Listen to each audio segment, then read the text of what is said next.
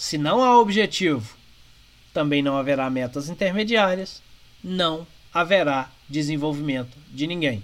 Não há essa possibilidade. Então eu preciso definir esse objetivo, que é onde eu quero chegar, mas agora, pós-treinamento, pós-treinamento, eu preciso definir as metas intermediárias. O que são metas intermediárias? Quer dizer, eu preciso definir quais são as ações que vão acontecer, eu preciso definir quando é que eu posso olhar para isso e dizer que está ok, e dizer que está pronto, ou dizer que tive um resultado satisfatório, ou até dizer que eu tive um resultado não satisfatório, para que eu possa corrigir. Meta é assim: se você está vendo que não está indo onde você quer ir, corrige. As metas intermediárias são para você olhar o processo acontecendo, entender se ele está indo na direção correta, que é o objetivo final, e se estiver indo, acelerar o processo. E se não estiver indo, fazer as mudanças que precisam ser feitas.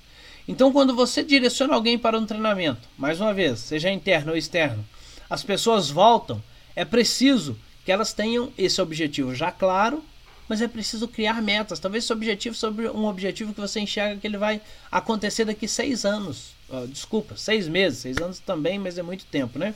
Seis meses, oito meses, dez meses. Mas você precisa criar a meta dessa semana. Você precisa criar a meta daqui 15 dias. Você precisa criar a meta para o próximo mês. Para você olhar e falar, ok, já conquistei isso, vamos continuar que nós estamos em direção ao objetivo final. Então, é preciso agora definir essas metas intermediárias e é preciso acompanhar o processo. Né? Também não adianta você criar, definir metas e falar sua meta é essa, vai lá. É o que eu vejo em muitas empresas quando a gente está falando de vendas, por exemplo. Olha só, a meta de venda é essa. Tchau. Daqui 30 dias eu vou ver se você bateu essa meta. Não, tá errado. Porque se você não bateu essa meta, não dá tempo mais de corrigir. Então eu vou te dar uma meta de venda do mês, mas eu vou acompanhar a sua meta de venda diariamente. Porque se hoje você escorregou e não conseguiu atingir o que era preciso atingir hoje, eu preciso ter a clareza de quais ações agora eu preciso fazer amanhã para que amanhã eu consiga o resultado que eu quero, incrementando o resultado de hoje. Porque hoje eu não fui suficiente para chegar lá. Então essas metas intermediárias podem ser diárias, mensal, semanal, depende muito do processo. Quando a gente fala de venda, é lógico, a gente consegue fazer meta diária. Quando a gente fala de, de aprendizagem, talvez a gente não consiga fazer meta, consiga fazer meta diária. Talvez a gente consiga fazer meta somente uh, semanal, quinzenal, mensal, não sei. Mas crie essas metas para que as pessoas possam agir dentro do dia a dia. Agora não basta criar essas metas também. É preciso ter um plano de implementação. E dentro desse plano de implementação, três coisas são chave. Três elementos que você não pode abrir mão de jeito nenhum. Senão, você na verdade não tem um planejamento de implementação.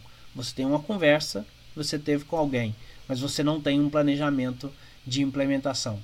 Então, o que, que precisa acontecer para que você coloque esse planejamento andando para ter o resultado que você precisa? Primeiro, definir as ações que serão implementadas, sejam elas práticas, técnicas ou comportamentais. Aliás, todas são práticas, sejam elas técnicas ou comportamentais.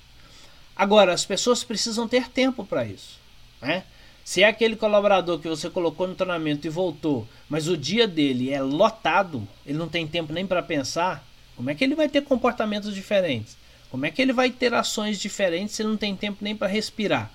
Então, o planejamento de implementação precisa prever o tempo livre ou um trabalho não tão sufocante durante um período para que ele tenha tempo de implementar as novidades. E a gente, quando está implementando novidade, a gente não domina, não tem toda a facilidade do mundo. A gente erra, a gente corrige, a gente leva um pouco mais de tempo. Então, se você quer garantir o aprendizado da sua equipe, faça esse planejamento, mas defina tempo para ela. Se, ela, se essa pessoa dentro da sua empresa está apagando incêndio o dia inteiro, não tem tempo para respirar, esquece. O treinamento será jogado fora. Ela não vai converter aquilo em aprendizado. A segunda coisa é apoie a execução. Você, como líder, precisa apoiar esse processo. Precisa estar junto, entender que vai ter alguns erros, estar junto dessa pessoa e pronto e disponível para ela quando for necessária e sabendo que nesse momento a produtividade diminui um pouco porque está implementando algo novo. Isso demora um pouco mais. E o terceiro elemento indispensável é dê feedback para as pessoas. Para que elas saibam se elas estão realmente caminhando para o lugar certo ou se elas estão caminhando para o lugar errado. E se elas estiverem caminhando para o lugar certo, potencialize e apoie mais. Diga, vamos lá, acelere o processo, vamos lá, faça que vai dar certo e já está dando certo. E se ela estiver no caminho errado, apoie o processo também, ajudando-a a encontrar o caminho certo.